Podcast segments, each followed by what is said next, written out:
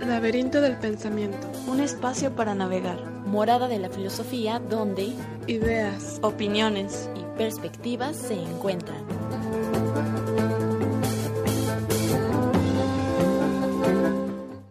Bienvenidos al Laberinto del Pensamiento, un espacio para navegar. El día de hoy estamos aquí, Cintia Santana. Y Yasmín Vargas. Agradecemos a Jacobo Monraz por apoyarnos en los controles, a Amate Editorial y a la, y a la Rueda Cartonera por hacer posible este programa. Eh, recuerden que pueden seguirnos en nuestras redes sociales. Estamos en Facebook, en Instagram y en YouTube como Laberinto del Pensamiento. Y en Twitter pueden encontrarnos como lab-pensamiento. Ya estamos transmitiendo en vivo a través de la página de Facebook para que le caigan y pues, se anoten para los regalos que tenemos hoy para ustedes. El día de hoy vamos a hablar del stand-up. Y para hablar del tema tenemos a dos stand-uperos aquí con nosotras. eh, Juan Pingüino. Hola Juan. Hola, ¿cómo están? Hola, hola. Y nuestro otro invitado es Ram Le- Legrand. Hola, Legrand. ¿qué onda? ¿Cómo están amigos? Ram Legrand, ¿Todo bien? así es. Sí. Todo Sí, bien, todo ¿todo correcto. bien? ¿Todo correcto aquí? Gracias por venir, chicos. Cuando gusten. ¿Y ustedes pertenecen a este colectivo de Se ven rechistosos? Bueno, el Señor ¿Hugo? Registosos es un evento. Ah, nada, ya, de comedia. ok. El colectivo se llama La Risa Nostra, Así pero hay es. comediantes que no son del colectivo que también están en el evento del Seven. Ya, la risa nostra. Bien. Y pues vamos a hablar un poco sobre cómo surge el stand-up, la historia de, del stand-up comedy en sí. Y pues, ¿qué nos pueden decir sobre este tema? ¿Cuáles son los orígenes de, de Pues esta- depende mucho, mira, si tu pregunta es de dónde, ori- de dónde sale el stand-up tal cual, desde un principio, pues se remonta mucho a Europa, en 1800 más o menos. Eh, 1800. había una intervención entre espectáculos que llamaban eh, One Man Show o show de un hombre, así entre, Ujú. persona, entre espectáculos, ¿sabes? Muchachas que cabareteaban o algún músico y tu intención era entretener en lo que podías, en lo que salía alguien más. Y poco a poco ese tipo de interacción llamó más la atención hasta que tuvo su propio espacio y evolucionó, se mueve a Estados Unidos, se televisa, se hace popular y pues después se pasa acá a México. Acá México surge más o menos en los noventas con algunos comediantes y hay mucho debate entre eso, entre los comediantes, incluso que dicen que fue tal güey, que fue tal otro Ujú. actor, que fue tal otro comediante. Entonces, depende del comediante, te van a decir quién fue. Realmente es una es una es un volado. Hace A poco conveniencia. Pingüino y yo casi, estamos Sí, discutiendo de que hecho. fue Miguel Galván o casi. En este momento estaban Palillo. debatiendo sobre eso, los vi. Sí, de hecho, es que anteriormente en México había un espectáculo también que era el, el teatro de carpas. En las carpas había un estilo similar a la, al stand-up, pero no era como tal stand-up. Eran uno o dos personas intentando hacer sketches o rutinas cómicas un poco ya más elaboradas que un one-man show. ujú. Eh, en sí, pues había también eran como intermedios y poco a poco se le fue dando el espacio, pero llegó un momento donde se sentían limitados, pues, porque pues era humor blanco, no podían hacer mucha expresión. Muy censurado. Y cuando fue evolucionando se les fue dando un espacio, empezaron a agarrar otros temas, empezaron a indagar más en, en ese sentido y llegó un momento donde la censura pues bloqueó porque hablaban de temas de tabús, de política, de religión, Temas donde- sensibles, ajá, ¿no? Que donde- pueden salir Polémicos. resultar ofendidos. donde ya no todos estaban de acuerdo y fue donde empezó en México a frenarse ese crecimiento. Ah, hubo varios que, que censuraban muy, muy fuerte. Eh, el más reconocido era Palillo, de hecho Palillo era de aquí de, de Guadalajara, Palillo era un comediante. Era un comediante de carpa y prácticamente donde se presentaba afuera de- del establecimiento lo esperaba la patrulla y vámonos. Ya directamente iban por él. Sí, di- pero era una crítica incisiva, directa, cómica. Hacia el gobierno la mayoría de las veces y siempre, siempre. Wow. Ya Sabían que estaba Palillo y afuera estaba la policía esperándolo siempre. E- Esto del teatro de carpa, eh, más o menos cómo, cómo es para quienes no sepan. O sea, literal poner una carpa y ahí... Sí, era como la facilidad, era como un circo, por así llamarlo. Ajá, y en los Pero- intermedios se presentaban los comediantes. Ajá. Ya después le dieron su espacio, se hizo el teatro y Ujú. prácticamente era una carpa, un escenario, dos micrófonos, dos personas, una persona. Ujú. Tenían sus variantes, pues, pero era crítico, crítico, crítico. Sí. Oye, y el stand-up para las personas que no lo conocen, eh, ¿qué, qué es? eh, ¿cómo lo explicarían? Pues es una forma de comedia. Es forma Cuando de- escuchen ese stand-up es un evento de comedia. Eh, aquí en México se, se toma la palabra comedia y se pega juntos, se hace, se hace casi sinónimo de lo que siempre hemos visto, ¿no? De alguna persona haciendo algún sketch o chistes de toda la vida que todos se saben. Que no deja de ser comedia, claro que es comedia. Pero cuando uno dice stand-up, uno tiene que decir comedia stand-up. Porque todavía en Es México una si dices, forma de... si dices stand-up, mucha gente te va a decir, ¿qué es eso? ¿Qué es qué? Pero dices comedia stand-up y dicen, oh, ya, ya sé más o menos. Pero dices comedia y la gente piensa de inmediato en, en lo que siempre hemos visto, ¿no? Que no está mal, también es comedia. Pero lo que hacemos es un poquito diferente, ¿no? No hay tantos sketches, no hay chistes de Pepito, no hay nada de eso. Ajá, porque la comedia eh, estándar, la, la clásica, sería como presentarse en películas o que sean chistes directos. Exacto, o- es más que nada, o sea, no sé, hay el, el formato aquí en México, ¿cómo se Humores, los que hacen los comediantes. Sí, algo así, humores ¿no? los comediantes, la fábrica de risa, así, de ese estilo eh, como pintoresco, con albures. Muy mexicano, pero Ujú. cuando uno dice comedia aquí en México, uno piensa de inmediato en eso, ¿sabes? No, no piensa en stand-up tal cual. Hay gente que nunca en su vida ha escuchado stand-up o nunca en su vida ha visto stand-up, a pesar de que es, entre comillas, popular, pero aún así no es tan popular como la comedia general. Claro, la Entonces, es una forma de comedia distinta, entre comillas, nueva aquí en México. Ya tiene mucho tiempo, pero sigue siendo nueva. Y la mayor diferencia, o lo que debe de diferenciar del, del stand-up a la comedia clásica, o la comedia estándar, es que normalmente es comedia de autor. Es un monólogo que tú escribiste. Tú como estando pero debe ser una experiencia tuya o que se escribió con colaboración de varios comediantes, ¿no? Pero no es un chiste de Pepito tal cual o Hubo un actor que salía en películas muy chistosa con el bigotito, Cantinflas. Ok, Él hacía comedia. es comedia Él es tradicional, comedia. Es comedia y él empezó en las carpas también. O sea, él empezó haciendo intermedios en los shows y después fue avanzando, fue avanzando y la evolución de la comedia, en vez de llevarlo al stand-up, lo llevó a ser actor cómico. Ujú. Pero Lo sí. llevó al cine, esa es la Sí. diferencia. Y que es el stand-up se hace en un escenario en vivo, en un restaurante, no importa dónde, pero que sea en un escenario. Lo ideal es- sería que hicieran un escenario, exacto. Ujú. Ah, ok. ¿Y cuándo llega el stand-up aquí a Guadalajara? Pues el primer bar de comedia que se abrió, bueno, antes, hace, ayer justamente me estaban comentando que este personaje de Eduardo España. Eduardo España tenía una- un bar de comedia hace tiempo acá, pero que al parecer no pegó nunca y, y desapareció. Entonces yo no sabía de eso, no sé si Ni siquiera el nombre se sabe.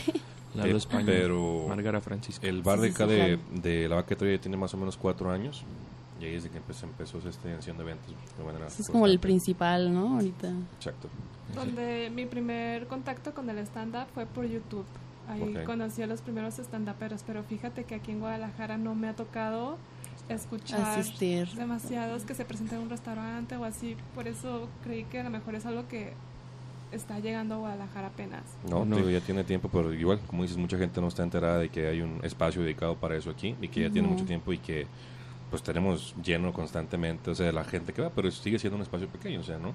Los que tienen más arrastre son los comediantes ya muy populares que vienen de fuera y llenan el Galerías o el Diana o X Teatro, ¿no? Pero acá hay un, hay un espacio para talento local y a mucha gente lo disfruta, ¿no? Somos Pingüino, yo o aproximadamente somos 40 comediantes que estamos intentando ahí hacerlos reír.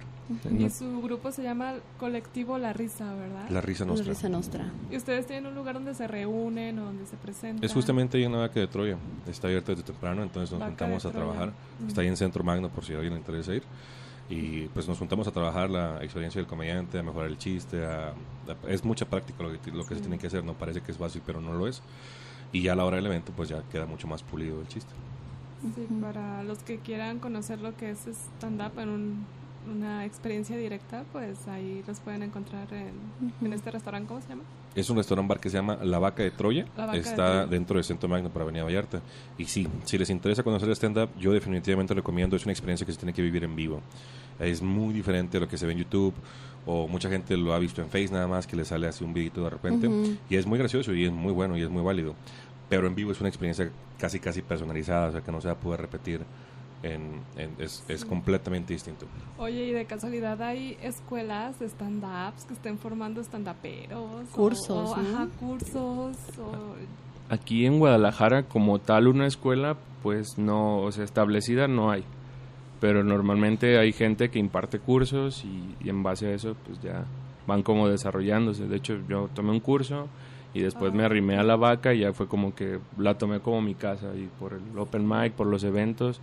Y pues prácticamente esa es la escuela para mí, es estar subiendo, estar practicar y practicar. De hecho sí, los jueves ahí en la Vaca de Troya tienen micrófono abierto, o sea, puedes ir tú a disfrutar del stand-up, como ver los nuevos chistes que tienen pues todos los que se presentan, o tú también puedes participar ahí subiéndote, ¿no? Ahorita que lo comentas, de hecho tenemos un, un próximo curso ahí en la Vaca de Troya el 18 y 19 de octubre es un curso que imparte un estandopero del DF, se llama Oscar Mayorga. Ah, Trae, eh, son dos días de curso y también tienes un show de graduados que llamamos para que tengas tu primera experiencia como, como estandopero, con la que trabajes ahí. Eh, cuesta mil pesos, por si les interesa pueden mandar mensaje a la página de la vaca de Troya en Facebook o en nuestras redes sociales, a mí de Ram Grano de Juan Pingüino y ahí podemos ayudarles para eso. 18 y 19 de octubre, dos días, ocho horas cada, cada día. Que aquí viene la, la pregunta, eh, lo complicado de querer ir a clases y aprender a stand-up, lo complicado es, bueno, ¿el humor se puede enseñar? Sí. ¿Puedes enseñar a alguien que se... Yo creo que es sí. algo que se aprende? Mm, siento que en cierta medida tienes que traerlo ya, ¿sabes? Debe de haber algo ahí, ¿verdad? Como ya una semillita. Hay, hay gente que, que yo creo, o sea, no no, no tienen eso. Por más que estudie años y años, pero hay otras que nomás con un curso y rápido les Pues depende, hay gente que les ha servido los cursos, hay gente que les ha servido el practicar, depende mucho, pero no es mala idea de un curso como primer paso, ¿sabes? Para que, porque es, entre comillas, un, un espacio seguro para ti, para que practiques, o no te ajustes con demás comediantes, ¿sabes? O, o ahí tienes, son puros novatos, o sea, y tienes tu show de graduados que se llama que es para que tengan la experiencia de estar en el escenario y en un show, aunque, aunque sea muy novato o sea muy malito, no importa, porque no estás enfrente de un show de un público que exige y demanda que los hagas reír porque pagaron cierta cantidad de dinero, ¿sabes? Entonces es más cómodo para un, novato hacer eso que aventarse el ruedo así, pero sí, definitivamente el humor se puede enseñar y se puede mejorar constantemente. Pingüino y yo somos testimonios de que nuestra comedia ha cambiado muchísimo desde el primer día y va a cambiar mucho más todavía. Sigue cambiando ahora. Entonces, el stand-up requiere una disciplina, una técnica, la constancia, todo lo que implica otra disciplina, como otro deporte, como pues gimnasia, pintura, música.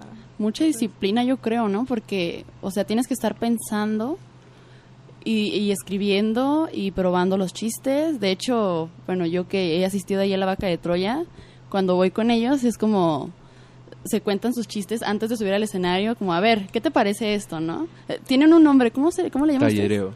¿Callereo? Tallereo. Tallereo, ajá, tallereo. Sí, van a tallerear, ¿no? Como a, a retroalimentarse de ellos mismos y órale, sí, me gusta, a ver qué tal este reacciona la gente, porque también hay que reconocer que los públicos son diferentes, ¿no? Sí, yo creo que más que nada se ocupa constancia y frescura porque ya estar encasillados en lo mismo de, como decía Ram, de chistes de Pepito, de chistes de, abuelita, de un estereotipo, ajá, ya, ya es caer en lo mismo, entonces tener una idea fresca es, es vital en este momento, o sea, hacer algo distinto, algo diferente, a lo mejor y con el tiempo mejora o empieza haciendo algo como que no todos agarran el rollo, pero a futuro va a funcionar muy bien. Y fue lo que me pasó a mí, porque... Sí, se requiere mucha más disciplina de lo que parece realmente, ¿sabes? Hay gente, o hay un dicho que he escuchado entre comediantes de que hacer comedia no es asunto de risa, o, es un asunto muy serio. ok. Porque requiere, requiere mucho más disciplina de lo que parece realmente. Es, ¿Requiere seriedad? Sí, sí, de hecho, sinceramente sí. La gente piensa que los comediantes se la llevan. Bueno, muchos sí se la llevan así jugando o. Improvisando. No es serio, ¿sabes? Pero te puedo asegurar que los más exitosos no es un trabajo constantemente y es mucho más demandante en mi experiencia que cualquier trabajo de oficina. Demanda muchísimo más de ti de lo que de lo que vas a esperar y si no estás listo para dar eso, no vas a vas a estar donde siempre. Hemos trabajado Penguin y yo con comediantes de talla mucho muy grandes y cada vez que lo hacemos nos queda, bueno, yo me quedo sorprendido del profesionalismo que están manejando cada uno de ellos porque es un trabajo mucho más duro, ¿sabes? De lo que cualquier trabajo de oficina que he tenido demanda mucho tiempo de ti, mucha energía. El problema es que te gusta muchísimo, entonces puedes trabajar horas y horas y horas y horas y horas y no lo vas a sentir. Y de repente pasaron 10 horas en lo que tuviste un show y tallereaste y tuviste una sesión de fotos y luego tuviste una entrevista y luego tuviste que ir a otro show después y X cosas, ¿sabes? Y puedes hacerlo todo el día porque es al final del día una pasión, de verdad. No es, no es un hobby O bueno, puede serlo, pero entre más lo haces, más te infectas, ¿sabes? Entonces más lo quieres hacer. Es poco a poco deja de ser un hobby nada más, un pasatiempo y, y tu cuerpo de verdad, una necesidad de un comediante es, tengo que subirme, tengo que hacerlo, tengo que tirar, tengo que escribir, tengo que decir esto. Entonces, al final del día, si te gusta de verdad, te va a exigir mucho más y lo peor del caso es que lo vas a dar, lo vas a dar gustoso, ¿sabes? Entonces, sí, disciplina es la palabra. De hecho, Sería, también... ¿quién iba sí. a pensar, no? Vas a tu primera clase de stand-up porque te gusta la comedia, te gusta riendo todo el tiempo y que llegues y te digan, bueno, pues para esta disciplina se necesita seriedad, ¿no? Sí, claro. Sí, no, y aparte, Rami y yo compartimos una frase que nos gustó mucho en, en una plática que tuvimos, resaltó y a mí me, me gusta utilizarla mucho. Lo difícil no es hacer comedia, lo difícil es hacer comediante, porque realmente, pues es... Hay gente que no es tan profesional, hay gente que se lo toma muy profesional y entonces es complicado irlos llevando, irlos llevando, irlos llevando. Lo más frustrante como productor es ver a gente que tiene mucho talento y no tiene ganas. ¿En qué tú dirías que una persona tiene, en qué lo detectas? ¿En qué se le ve o cómo tú... ¿Cuáles son los criterios? Ajá, o sea, ¿qué tiene esa persona en específico? ¿Qué cualidades que tú les dices, bueno, esta persona tiene talento? Bueno, hablando específicamente del stand-up, es primero que nada que sepa hacer reír o que haga reír sin saber cómo lo hace. Por ejemplo, hay gente que sube al escenario sin saber lo que está haciendo y da risa. Y un comediante como yo, como primero que sabemos un poco más, puede decir, ah, mira, este, este muchacho hizo esto y aplicó esta regla, hizo esta técnica, sin saber que lo estaba haciendo. O hay una estructura de saber hacer reír, pero ¿por qué lo ha manejado? Muchas veces pasa que el comediante es el, el gracioso del grupito. ¿sabes? Entonces ya sabes desde ahí un poquito. Una poca Ahorita que mencionas las reglas, estructura y todo eso, de casualidad, ¿hay un libro sobre teoría del stand-up? ¿Cómo hacer stand-up? Hay muchos libros, muchos Oh, libros. fíjate. Yo personalmente, y no me hagan caso, pero yo personalmente recomiendo no apegarse a los libros ni al curso tal cual que tomes. Es una muy buena experiencia, es una muy buena introducción, pero hay mucha gente que los toma como el formato de reglas de que así tiene que ser mi rutina, así tiene que ser mi chiste. Y ahí, entra en conflicto, ¿no? Entras, entras en conflicto contigo mismo, pero hay gente que dice, no, pues X comediante súper famoso dice que sí es y pues así tiene que ser. Ma- y cuando yo en la vaca de Troya o en cualquier escenario que esté produciendo invito al comediante a... Incluso si yo te ayudo como a tallerear, la primera cosa que les digo es, si no te gusta lo que te estoy diciendo, no lo hagas. A pesar de que te lo estoy diciendo yo. Entonces, si tú me pides ayuda, yo te voy a ayudar y te voy a tallerear. Pero la primera regla es, si no te gusta lo que te digo, no me hagas caso. Así de fácil. Porque no tienes por qué hacerlo. Hay muchos libros. eh, el más conocido que todo el mundo ubica, bueno, dentro del mundo de la comedia se llama The Comedy Bible, o la Biblia de la ¿Podrías comedia. repetir un poquito más lento? The Comedy Bible, o esa- Bible. así Ah, sale, Biblia veces lo de la la comedia. Biblia de la comedia. Y te explica muchas reglas y estructuras y, y es de comediantes súper experimentados. Pero yo personalmente he visto que mucha gente dice, aquí en el libro dice que así es, entonces ¿por qué lo voy a hacer diferente? Le Ajá. pedimos que lo haga diferente, lo hace diferente y pega muchísimo más en el escenario. Entonces, la comedia no es una regla, ¿sabes? No es, hay reglas hay estructuras hay parámetros, claro que sí. Pero no puedes decir, no, no es, es así. No es, no es una canción que tenga que repetirse exactamente igual las notas. no, es, no es una estructura, no es un guion que esté establecido así, tal cual que así tenga que ser. Es, al final del día eres tú. Y como cada persona tiene variantes diferentes. Entonces, lo más importante del stand-up es que se note que eres tú. De ahí la comedia de autor, que se ve que es de mi autoría. De ahí se ve que tiene. Y mi autoría no es que yo nomás lo haya escrito, es que yo lo escribí, yo lo pensé, yo hice el performance, yo le puse mi humor, mi sentido del humor, yo le puse lo que yo pensaba. O sea, hay muchos más cosas, me explico. Entonces, puedo hacer comedia desde algo muy típico o muy cotidiano, como, no sé, levantarse tarde, hasta de temas súper oscuros, como, no sé, y esto es un comediante que, que dice que mató a su mamá y que lo enjuiciaron por eso y que lo declararon inocente. Es una broma, o sea, muy oscura. Pero el personaje- Muy, muy pesado. Ajá, pues. pero no lo hizo, no es, no es verdad, pero el, el, personaje- el comediante es un personaje que está loco. Entonces, él te habla de cosas que no, nunca pasaron. Entra en su personaje. Y en el, en el show tú te das cuenta poco a poco de que este, esta persona está loca. Es el, es el chiste. Y te empieza a comentar muchas cosas. Entonces, así de que se comió a su gato o que su novia lo dejó por un muchacho que vende tamales, cosas así. Entonces, son temas que dices, no dan risa. Sin embargo, el muchacho ahí está en el escenario diciéndolo y te estás muriendo de la risa. Claro. te estás riendo de, de temas muy sensibles que, ay, caray. Pero ¿quién qué habilidad soy, no? debes tener, ¿no? Para transmitir como esa... O sea, para transmitir ese chiste, ¿no? Y que la gente lo, Esto lo es- capte de, de tal forma. Es de ahí donde viene la innovación y la, la, la autoría tal cual. del evento. Sí. Por pero en cualquier libro que tú leas va a decir, no, que hay una regla típica que todos los comediantes dicen que detesto yo muchísimo, que dice, tragedia más tiempo es igual a comedia. Y yo pienso que la persona que ha dicho es, es, es un ignorante de la comedia. O sea, seguramente lo dijo alguien muy importante, pero a mí me parece que es una, una tontería. Tragedia más tiempo. Es Igual igual a comedia. comedia. Pasa una tragedia, te esperas un poco de tiempo y luego puedes hablar de la comedia y la gente se va a reír. Mm. Hoy en día, por ejemplo, ves muchos memes de las Torres Gemelas, por ejemplo, ¿no? De los fue una tragedia. 43 o algo así. De- ¿no? ves memes de Díaz Ordaz, ves memes de los 43, El terremoto. ves chistes de- del terremoto, de lo que sea, ¿no? Entonces dice, ah, no lo hagas cuando pasó. Y yo, por ejemplo, y, y no estoy no es por mí, pero muchos comentarios lo hacemos, pasa una tragedia y no te burlas de la tragedia, pero lo tomas como punto base para empezar a reír. Cuando sucedió el terremoto, a los dos días yo estaba haciendo una rutina del terremoto. ¿Estás haciendo qué? Una rutina del terremoto, a los dos días De allá de México. del DF. El 19 de septiembre. A los dos días yo ya estaba haciendo una rutina y la gente le da muchísima risa. Y tuvo una muy buena excepción que hasta el día, el día de lo ahí hago. está, Fíjate. ahí está lo polémico del Es que no es tan polémico. ¿no? El polé- lo polémico es que si yo digo voy a burlarme, voy a burlarme del terremoto, no es como si yo diga, jaja, se murió gente, jaja, qué gracioso. No es eso. Es que hasta qué Es punto guiarnos. es viable o es aceptable reírse de eh, problemas sociales muy sensibles. Yo pienso que no hay un punto. Tienes que, o sea, mi, mi visión esta es mía 100%. O nos burlamos de todo o no nos burlamos de nada. No hay un tema sensible, no hay un tema censurado, no hay. No hay nadie que se merezca un trato más especial que los demás. Pero, No sé, ah, pero tienes no que sé. tener cuidado con el tema del... Hay una diferencia del humor negro y del humor ácido, ¿sabes?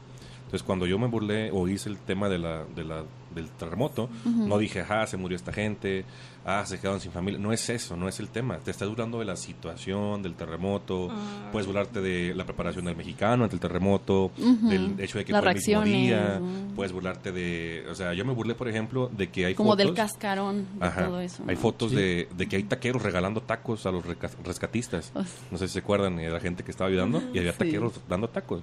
Y a mí me pareció chido. bastante padre. Dije, no, o sea, los Es taqueros son los poco héroes. común. Entonces, no me estoy burlando de la gente que, ¿sabes? De la desgracia, sino de que vieron que aún así dentro de toda esta desgracia hay lugar para la comedia, o sea, ¿saben? Y se si ves fotos, hay fotos de los taqueros corriendo así súper rápido, llevando los tacos y los ves los rescatistas, los topos todos ¿no? de tierra comiéndose sus Sus tacos. taquitos. Y está, está medio gracioso, o sea, se me hace a mí medio gracioso, ¿sabes? Y ves las filas de gente pasando los tacos así de que, güey, dáselos a él, muchacho que está allá, o es a perros comiendo así de repente. Y a mí me pareció gracioso, entonces mi trabajo es cómo voy a hacer que la gente, dentro de toda esta desgracia horrenda, tenga un poquito de chance para reírse de este tema. Y además parte de México es muy muy burlesca en ese sentido, aguantan mucha carrilla, mucha vara, porque el- eh, cuando sucedió el terremoto, comediantes que, que estuvieron allá se juntaron y hicieron shows a beneficio estando allá y fue así de, a ver, vamos a poner una regla, no vamos a hacer chistes del terremoto. Y de un de repente dice uno, ¿saben qué? Yo no sigo las reglas, entonces voy a hacer chistes del terremoto. Y la misma gente del público que iba a verlos hizo chistes de ellos, de rento un departamento con tres paredes y medio baño y todos se quedaban así como de, "Güey, qué pedo. Y, y la Sí. misma gente se seguía O burlando. sea, de- los mismos afectados. Ajá. Es, está difícil marcar como los parámetros de hasta dónde, hasta dónde, se de- en qué punto se deja ya hacer risa de, pro- de problemas que acaban de pasar o así. Está, está difícil marcar los parámetros porque desde un ángulo al hacer burla de desgracias de otro, eh, en un sentido implícito estás de- di- difundiendo el, la no empatía, ¿no? Como el Mm, No, creo. acercarte con esa parte, como empatizar con la persona, su sufrimiento, así es como tomar distancia para verlo de forma cómica y no reconocer el sufrimiento del dañado, o sea, en un, desde un sentido como que se invita a los que te escuchan y a la vez el que lo está haciendo a pasar por alto el sufrimiento y las desgracias de todas las víctimas, pero por otro lado el punto padre, por ejemplo, eh, que pasó de los terremotos, es como pues sí, la gente está muy, muy angustiada, estresada, em, en ansiedad y también un poco de risa hasta es sano, ¿no? También ahí es el punto de que, bueno, o sea, en situaciones de desgracia, la risa es medicinal. Yo creo que no, no está difícil de definirlo, al menos para, para, para temas de comediantes. El problema está en que la gente que escucha muchas veces no sabe definirlo, así como lo acabas de decir, y lo toma de otro modo. otra vez te digo, no te burlas de la desgracia, no te burlas del afectado. Te puedes, o sea, puedes hablar de la situación sin estar atacando al afectado tal cual. Hay una situación en torno al afectado. No estás diciendo, otra vez digo, jaja, estás atrapado abajo, estás muerto. No, no es eso. No es la risa. Que Nadie se reiría de eso. que hacen burla de eso. Y son muy malos, en mi opinión. Te repito, hay una Sí diferenciación. claro, claro que sí. Hay comediantes, eh, y, y comediantes uso la palabra por educación porque no son comediantes, es gente que quiere decir algo nada más. Que por el hecho de que tú tengas una reacción como público, y estoy diciendo una reacción buena o mala, no porque tú digas, "No, hombre, ese güey no da risa o eso estuvo muy feo. Ya, es lo que quieren que tú digas eso. Entonces, hay comediantes que se van a subir a decir, ah, eh, no sé, se murió, qué gracioso. Cuando no es lo gracioso, ¿sabes? Te digo, hay una diferencia entre humor negro y el humor negro es buenísimo. Pero hay que tener una maestría muy, muy amplia para poder manejar Para eso sí. de un modo en que dé risa. Aquí el humor negro sí es negro. Aquí No me estoy burlando. nadie, aquí me estoy burlando de la víctima. Aquí sí me estoy burlando de lo malo en el humor negro. Pero hay algo que la gente no diferencia. Antes del humor negro hay un tema que yo llamo humor ácido. Es muy ácido. Es, es, está cerquita de lo negro, pero no es lo negro, que es lo que te repito, burlarse del entorno del afectado, no de, del contexto, burlarte del suceso, no de la víctima, no de la persona afectada. Y ahí también se requiere mucho talento para poder manejarlo. Pero la reacción que vas a tener casi siempre va a ser divertida. Este humor ácido invita a la empatía. ¿Por qué? Porque puedo hablar de temas que la gente no habla. ¿Cómo voy a tener empatía con un tema que ni siquiera sé que existe? Yo tengo un- un- una rutina en la que hablo de que están violando mujeres. ¿Tú tienes qué? Un- una rutina en la que estoy hablando ¿Te de... llama rutina un diálogo del Sí, stand-up? más o Ah, menos una ok. rutina consiste entre 10 a 15 minutos, quizás menos, pero es tu rutina. Y yo hablo de que están violando mujeres. No me burlo de las mujeres violadas, no me burlo de la violación, me parece un, de hecho empiezo un monólogo diciendo esta es una situación terrible y me burlo del hecho de que hace 4 o 5 años hubo un reportaje en que la solución que le dieron en el DF fue unos silbatos Ah, antiviolación. sí, sí, sí.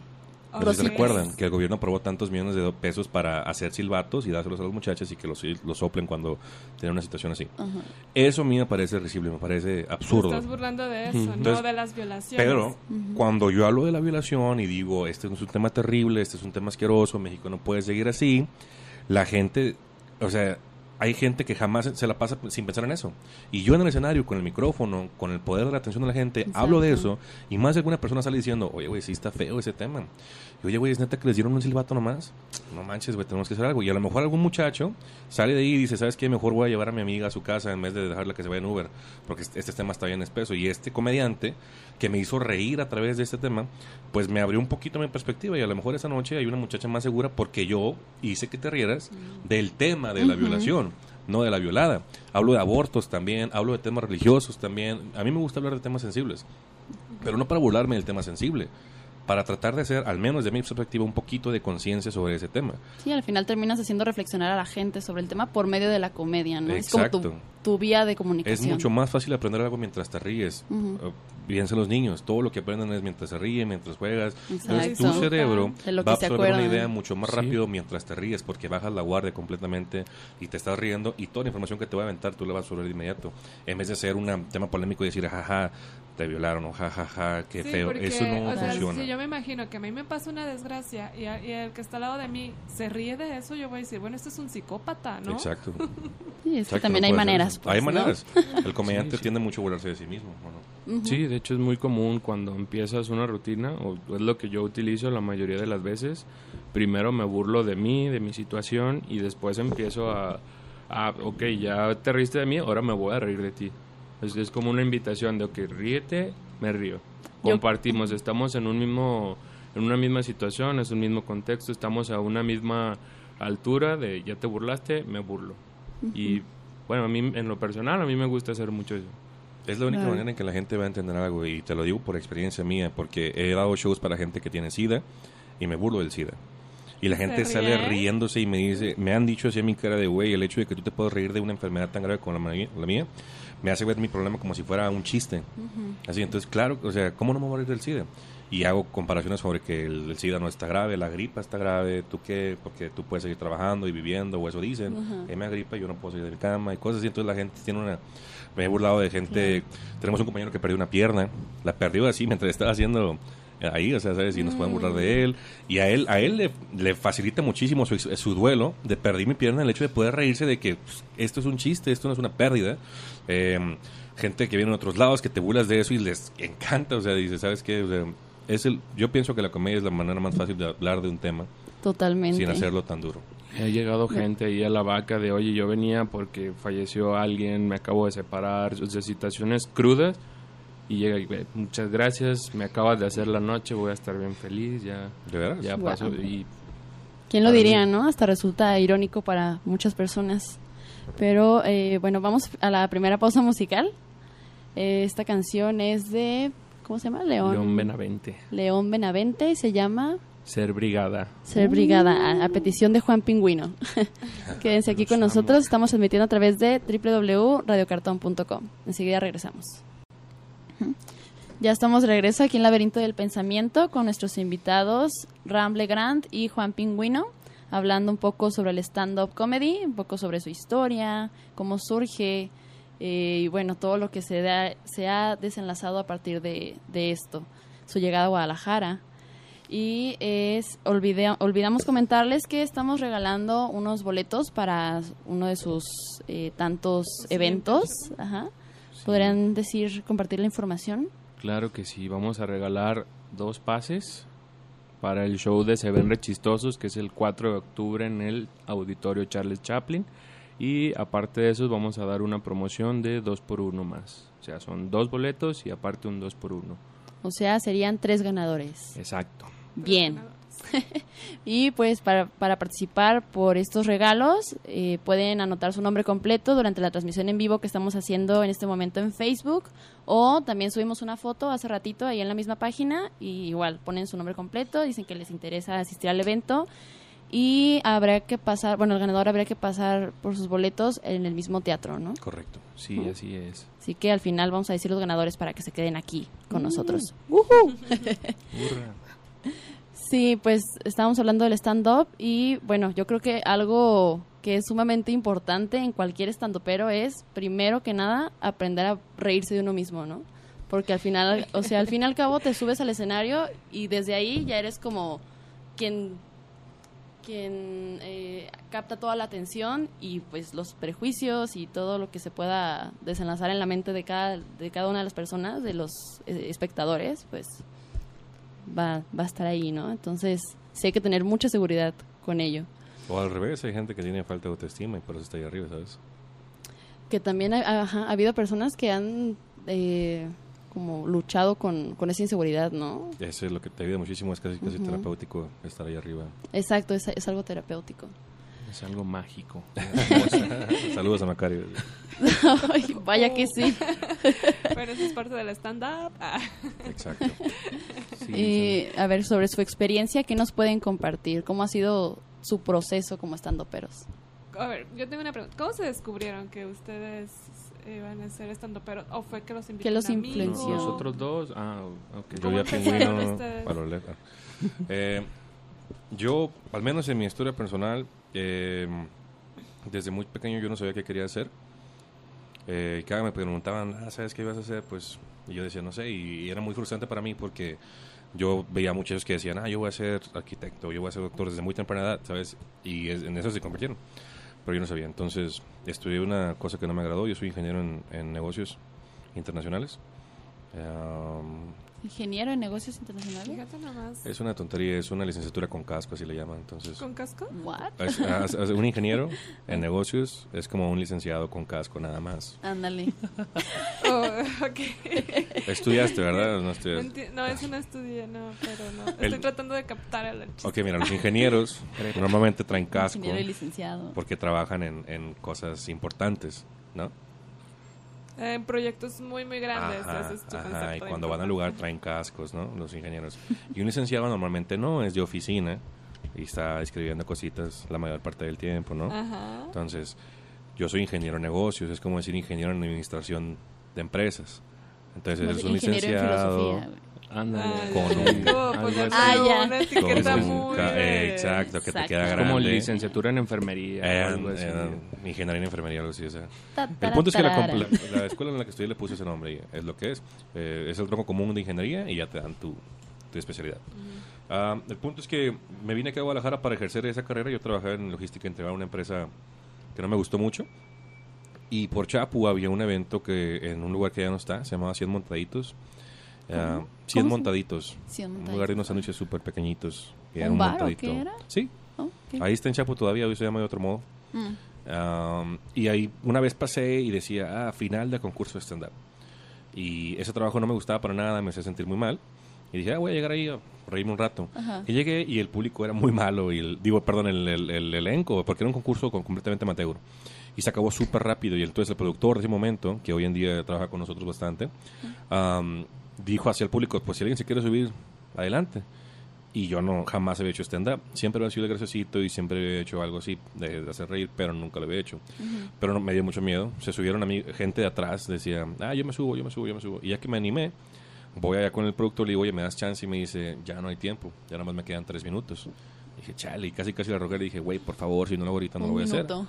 Ajá, me dio los tres minutos y empezaron a reírse muchísimo. Me pidió que hiciera más tiempo. Y pues la gente se rió muchísimo. Eh, al final gané el concurso sin estar inscrito en el concurso. Y el legítimo ganador, o sea, el que sí está en el concurso pero no hizo reír, se enojó conmigo. Y ahí enfrente de todos dijo, no es cierto, ese güey no está en el concurso, yo sí estaba. Y eh, la gente dijo, bueno, pues que hay un duelo de comediantes, más o menos así dijeron. Esto no se puede quedar así. Ajá. Ajá. Y dije, bueno, o sea, es tu decisión. Y empezamos a hacerlo y lo destrocé al muchacho. Y después de tener esa Pobrecito. A. Ah, no, Ay, no, qué feo. No, claro que no. Después de tener esa, esa experiencia, dije, ¿sabes qué? Esto tengo que volverlo a sentir, tengo que repetirlo. Y me puse a buscar en donde hacían show de comedia aquí en Guadalajara. Afortunadamente me encontré con varios lugares. Todos me ignoraron. Y después encontré la de Troya, ¿sabes? Entonces Claro. empecé como open micer eh, y luego vas haciendo más y llama la atención de los productores de que hoy sabes que tú eres bueno. Y así poco a poco fue, fue siendo parte de un colectivo que estaba ahí antes, eh, dentro de la producción. Después ese colectivo se salió, me quedé yo, entré como productor y pues hoy en día estamos haciéndolo casi todos los días. Nice. Esa es mi historia personal. Pingüino es diferente. A ver, Pingu. Yo trabajaba en un call center. Bueno, todavía, pues, Todavía pero en, uno anterior. eh, eh, no puedes dar anuncios. Ah, no, sí. Ay, perdón. Ay, I'm sorry. No, este, entré a trabajar ahí hace dos años, en enero del 2017. Y conocí a varias personas. Yo era muy tímido antes. Y ya estando en los call centers fue así como de, pues tengo que hablar todo el tiempo, entonces voy a hablar. Pero la mayoría del tiempo decía cosas estúpidas, cosas absurdas. Y ellos me sea, seguían. en el trabajo. Sí, Chale. sí, en las llamadas. Y... Te trababas mucho.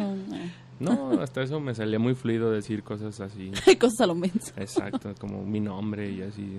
Ay, qué tonto. Pero hubo dos personas ahí que me dijeron, "Eh, eres bien gracioso, deberías ser comediante. Y mi primera reacción fue así de, no. O sea, con groserías, pues, pero así Ajá. no, no, no me interesa, yo voy a ser ingeniero. Y digo, no, es que das mucha risa. Y yo, no, no quiero. Ajá. Pero me gustaba ver comedia, me gustaba ver a los comediantes Ya de... conocías, pues, esto del Empecé a ver a Franco Escamilla, Paquito Maya, Macario Brujo, gente que trabaja con Franco. Ujú. Y en esas fechas, en julio más o menos, es mi cumpleaños, para que me manden regalos. Y Sí. con ellos fue así de, "Güey, no te voy a regalar nada. Y yo, ah, ok, pues no, no hay bronca, entiendo, ganamos poco, es un call center. Y después me enteré que venía ese comediante, Macario Brujo, ujú. y que iba a dar un taller. Y fue así como de, pues, estaría interesante de, ah. tomarlo. Ajá. Me dijeron, ah, ok, te lo regalamos. Y dos amigos se juntaron y me pagaron la, la inscripción a- al taller. Fue así de, pues aquí está tu regalo, ten, vete a tu taller, disfrútalo y haz comedia. Y ya, empezaste a hacer comedia. Sí, pero todavía les debo el dinero del taller, pero... Diablos. No, es, es que de ahí to- tomé el taller y pues me gustó mucho cómo lo, lo hizo porque fue un taller más que nada motivacional, no fue tanto de ver las reglas y las estructuras, fue de, pues, eres, eres gracioso, sí, dice. De hecho, ni siquiera había dicho nada en el taller y me dijo, güey, estás bien cagado, das mucha risa. y yo, "Ah, ok". Nomás viendo. Eh, bueno, no, no sé qué decir, me dice, es un halago, güey, entre comediantes es un halago que te digan eso. Y yo sí, "Wow, ok, eres el único comediante que conozco, entonces lo voy a tomar como un halago. Y de ahí eh, tomé el curso en julio y en agosto empecé a ir al Open Mic a la vaca. Y poco a poco fue, fue creciendo, fue La creciendo. práctica igual. Hasta como a los seis meses que Ram me dio mi primer show ahí. Y ya fue cuando dije, bueno, pues me voy a dedicar a esto. Y dejé de lado todo de, ah, ser ingeniero, no, voy a hacer reír. Voy a decidirme y todavía llevo todo eso aquí en el corazón. Ay, qué hermoso. Otro que iba a ser, uno que sí iba a ser ingeniero. Pues sí. ¿Y qué ha sido como lo más desafiante que han vivido durante su eh, eh, proceso de estando peros? Cada Sí. vez que ha- ha- hago algo, digo, esto es lo más difícil que he hecho. Y luego hacemos otra cosa más difícil. Y luego hacemos otra cosa más difícil. Reto tras reto, ¿no? Entonces no es... Te puedo decir hoy una experiencia, pero en, en seis meses voy a tener otra que va a ser peor, ¿sabes? Entonces, algo que tiene nuestro colectivo que hacemos no nomás, no nomás es un colectivo por, porque sea un colectivo, ¿sabes? Además de tallerear y trabajar un poco, es que pensamos muy similar en la manera de, de querer trabajar. Entonces somos bastante ambiciosos y queremos hacer más cosas y cada vez más exposición, porque está claro que aquí en México la exposición que se le da al comediante no se logra a través de talento, no se logra a través de mérito, se logra a través de, no sé, o sea, cómo funcionan normalmente las cosas acá en México. Entonces, De- Por favoritismos. Más o menos, normalmente. entonces es muy difícil lograr una plataforma eh, que te exponga en un nivel nacional o internacional si no estás ahí de ese modo, ¿sabes? Es muy difícil, extremadamente difícil. Eh, nosotros hemos trabajado así con plataformas de ese modo y hemos mandado mejores materiales y, y nunca se ha dado, ¿sabes? Entonces, y quedan comediantes que dices, no, pues sabes que y no digo, pues está bien, su proceso de elección será, ellos tienen todo el derecho a hacer lo que quieran, pero nosotros queremos exposición. Entonces, cada vez nos planteamos maneras de exponernos más y llegar a más gente y siempre estamos creciendo, entonces lo más difícil primero fue pues hacer el open mic porque antes no no había open mic después fue hacer shows después fue hacer dos shows a la semana después hacer cuatro shows al mes después hacer ocho después hacer todos los fines de semana y después ya no quiero shows en la banca ahora quiero shows en otros lados y quiero shows más grandes y quiero shows más gente y quiero hacer shows afuera y quiero probar otro público entonces cada vez es, más y más y más y más ahorita lo que más difícil que hemos tenido es quizás el proyecto del Seven Chistosos que es lo más ambicioso que hemos querido hacer para 700 personas en un teatro. Entonces, sí está difícil. Genial. Ah, tenemos esta dinámica que se llama el reto semanal. Y en esta ocasión preguntamos qué opinas sobre el stand-up comedy. Tenemos aquí algunas respuestas. ¿Nos puedes leer, Vladimir, porfis? Sí, a ver qué pusieron. Vi por ahí como unas tres. No. ¿Cuál Bueno. fue la pregunta? Bueno, preguntamos qué opinas del stand-up comedy. Y Dafne García Saludos. puso lo siguiente. Sí, saludos, Dafne. Soy yo Dice, pues que hay comediantes que dan risa y unos que no. Me gustan los que se tiran caca a sí mismos o los que cuentan anécdotas. No me gustan los que son demasiado vulgar, vulgares o que hacen chistes racistas, machistas y de mal gusto. Dice, me gusta por ejemplo Fluffy, Ricardo Quevedo, Trevor Noah y otros británicos. ¿Qué opinan de este comentario? Que es una muchacha súper fresa. Ah, a ver, ¿qué tienes por fresa tú? ¿Tú eres Daphne? No, no. Ah, ok. Yasmín No, no, para nada, no. Pues era lo que hablábamos, ¿no? Como eh, a lo que se refiere con chistes racistas, machistas y de mal gusto. O sea, igual te puedes reír, puedes hacer comedia del contexto que rodea a, a estos problemas sociales, ¿no? Por así llamarlos, el racismo, el machismo, no meramente como de, ah, se, este, se están burlando de ti porque eres negro o, o tal, este, algo así, ¿no? que marcar los límites hasta dónde se acaba la, la risa y empieza la ofensa no son tan claros, pero yo creo que un desafío muy grande para el stand-upero es saber identificar el punto idóneo donde parar, ¿no? Donde ya es un tema como del racismo, de las misoginias y hacer broma, todo eso sería muy complejo. No sé si hay estandaperos que lo hagan y, y no, no, no hay ofendidos. Pues es que eh, la ofensa reside en la persona que se ofende, ¿sabes? No, no, no del, no del. O sea, Trevor Noah, por ejemplo, se burla mucho de gente blanca. ¿Mande? Trevor Noah, un comediante que mencionó Daphne, se burla de la gente blanca. ¿Y eso no es racismo? ¿O está bien porque son blancos? ¿O de qué se trata? De encontrar el punto donde está para después atravesarlo, de tal modo en que le dé risa a cierto público. Trevor Noah es un buen comediante, pero se burla mucho de, de cosas que pueden llegar a ser machistas o misándricas en vez de, o sea, al revés. O, o sea, siempre hay un punto, o sea, o qué tal si, no sé, Franco Escamilla hace un chiste sobre que su mujer fue a lavar los trastes, ¿eso ya es machista? Ajá. Porque contó que así pasaban las cosas. Este está cabrón, ¿sabes? Está difícil. Los comediantes que dijo ahí son muy buenos. Este Fluffy es buenísimo. Muy, muy Eh, bueno. y a- pero es, un- es, un, es una comedia que no, no desafía mucho, ¿sabes? Es muy graciosa, pero casi siempre habla de temas como graciosos, historias graciosas, no habla tanto de... no- y está súper bien, es perfectamente válido, o sea, es un maestrazo el, el- del señor, pero no desafía. Y Trevor Noah desafía mucho a políticas y, y temas sociales, pero muy siempre con un tono victimizado, ¿sabes? Entonces, como tú eres la víctima, entonces está bien.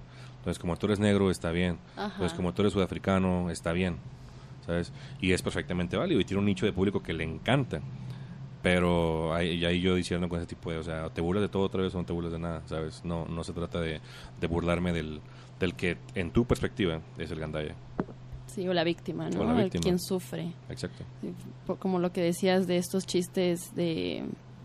Que, o sea, que los mismos afectados del temblor del 19 de septiembre se estaban burlando de la situación, o sea, siendo ellos los afectados, ¿no? Por Pues eso no, decía que difícil. resultaría irónico para algunas personas. Y, y eran chistes muy buenos, la verdad. Eran muy buenos. Eran muy, Pero bueno, muy buenos. aclarando que no era de su situación en específico de las personas que murieron. A veces sí eran. A veces sí eran. Depende mucho. O sea, te digo, hay un, hay un tema negro y un tema ácido. Depende mucho. Depende mucho. Entonces, no porque sea negro quiere decir que automáticamente queda descalificado, ¿sabes? Hay, hay chistes ahí muy groseros que son muy buenos de repente, ¿sabes? Y hasta te da pena reírte de ellos, pero dices, es que, güey, está muy bueno. Es que está muy bueno. que te Sí, sí. De fetos, así, Sí, temas bien... de humanidad. No, o sea, Es es que que... todavía me queda una planta de Es que no, no, no puedes hablar de, de humanidad o de valores o de respeto. O sea, simplemente la cultura mexicana tiene el Día de los Muertos que casi casi se burla de la muerte. Mm, Eso es una satirización. Entonces, este hecho horrible y profundo y desgarrador lo pintas de una calaca que sale bailando con colorcitos y, Y le y pones hay pan. Pero como está ya tan normalizado... Entonces, a ver, ahí, ahí. ¿qué se trata? ¿Estás deshumanizando la muerte o estás humanizando más a la muerte? Porque lo haces graciosa, porque lo haces más horrible. ¿O qué estás haciendo? La cultura Aquí- entera habla de Aquí eso. te mencionaste un punto muy importante de eh, la, la víctima, el afectado desde tu perspectiva. Exacto. Eso me suena como un relativismo absoluto en el que, pues bueno, o sea, también eh, hay un punto fijo objetivo donde no cabe tanta duda de quiénes son las víctimas en una situación. Pues, Correcto, no pero te puedes una- burlar de la víctima si quieres. No está bien, pero lo puedes hacer si quieres. Y hay gente que se va a Pues reír yo de eso. puedo hacer muchas cosas, puedo salir y matar a alguien, puedo salir... De poder no es, no es sinónimo de, que De lo puede- que lo, te- lo debas de hacer. O sea, hay límites a nuestro poder. Pero hablando de comedia, si lo quieres hacer, hay gente que lo va a hacer y hay gente que se va a reír de eso. También. Y que se rían no significa que está bien. Hay gente que No. saben que mataron a alguien y le es indiferente. Pero hay un nicho, ¿sabes? Y este como comediantes como estos se aprovechan del nicho opuesto también, o sea. Hay. Hay, hay, hay, abusos también por ese lado y hay si te ríes y en otros no. O sea, es lo que digo, ahí está la perspectiva de. Es polémica, es Es polémica. polémico el tema. Hacer comedia para que todo el mundo no se ofenda y Está- todos se es- rían. exacto, híjole. jamás se va a No, dar. pues Solamente- olvídate. Solamente conozco un comediante y también recibió críticas que haya hecho eso. ¿Quién?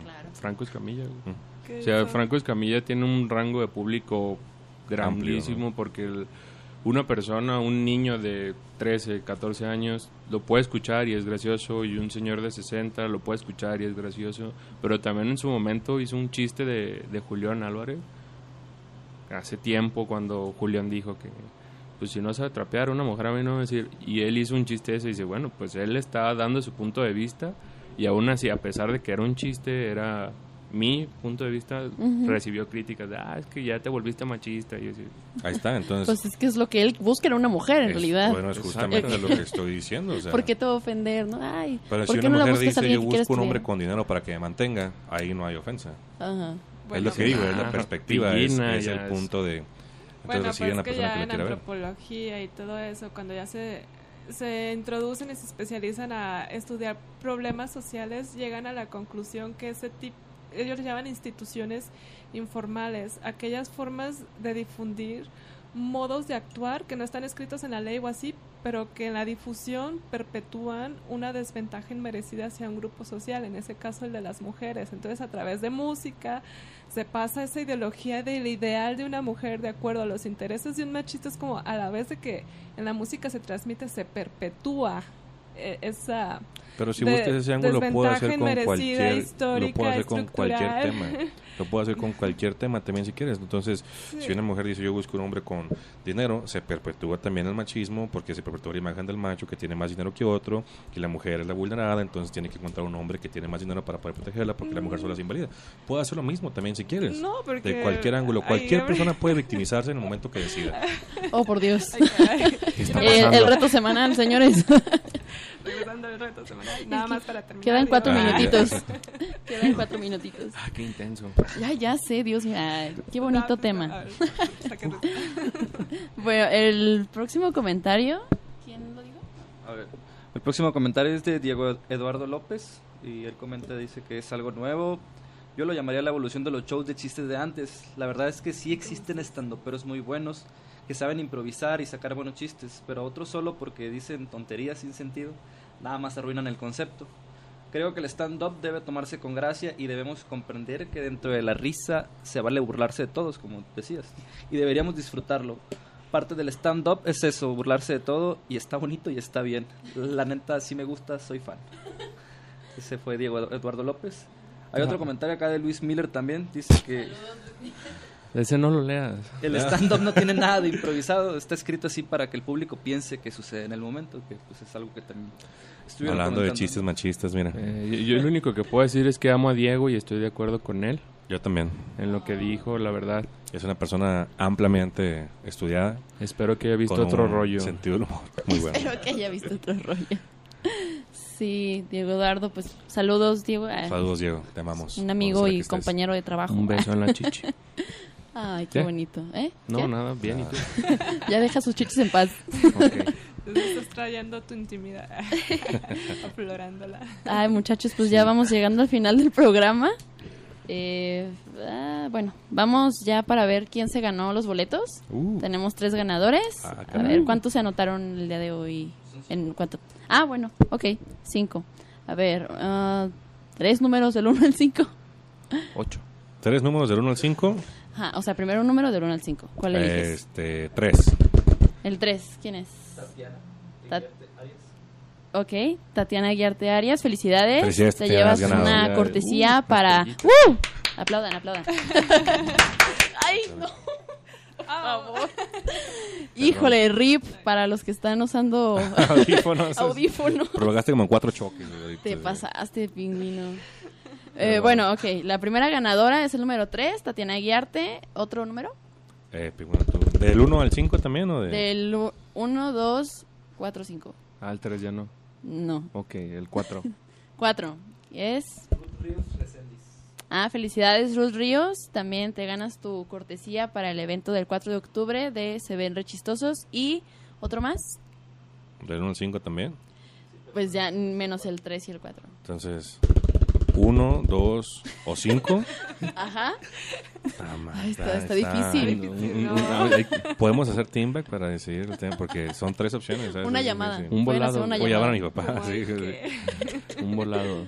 Eh, A Chan, chan, el, chan, el- uno, a güey. mí me gusta tu mamá, güey, pero no podemos. Es, es muy joven para ti. El 1. El 1, ok.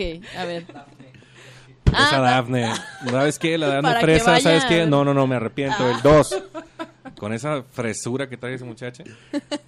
No, está Ok. bien, Dafne, para que veas y sepas lo que es diferente. Sí, para que vayas a checar su show y, no sé, tal vez te haga reflexionar un poquito sobre lo que comentaste. Claro que sí. Claro que sí. bueno, entonces Tatiana, Dafne y Ruth son las ganadoras. Tres mujeres, buenas bien. mujeres, Felicidades. Felicidades, El muchachas. empoderamiento sí funciona. Oye, pero ¿quién se llevó el pase doble? Dafne. Dafne las del Ah, doble. pues sí, fue el último. Sí. Ujú. Ok. Sí, eh, ok. Para que lleves lleve ahí otra a un que tu invitado. Puedes pasar, bueno, pueden pasar las tres por sus boletos en el Teatro Charles Chaplin. Eh, ¿Saben la ubicación? Está en López Mateos, López ¿no? Mateos. Sí, es, así pongan en Google Maps López Mateos. Bueno, Teatro Charles Chaplin, Charlie pasan Chaplin. ese mismo día. 4 de que, octubre. eh, ajá, 4 de octubre. empieza a las. 8 y media. Entonces a las 8 que están ahí. Nada más tienen que llevar su INE. IFE, sí. Que te pasen información así por el mensaje, su, informa- su nombre tal cual.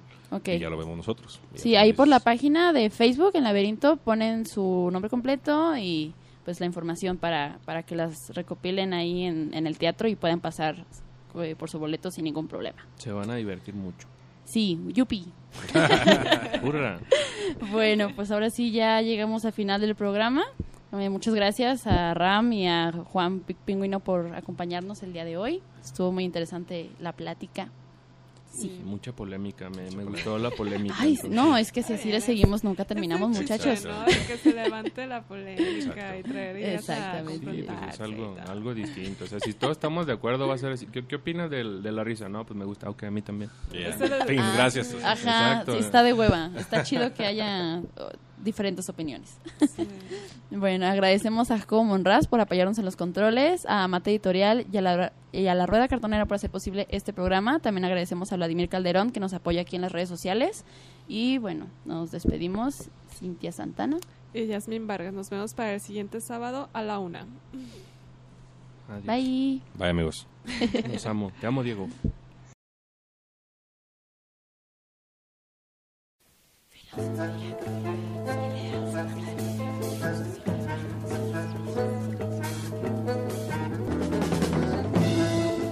Laberinto del pensamiento. Un espacio para navegar. Morada de la filosofía donde Ideas. opiniones y perspectivas se encuentran.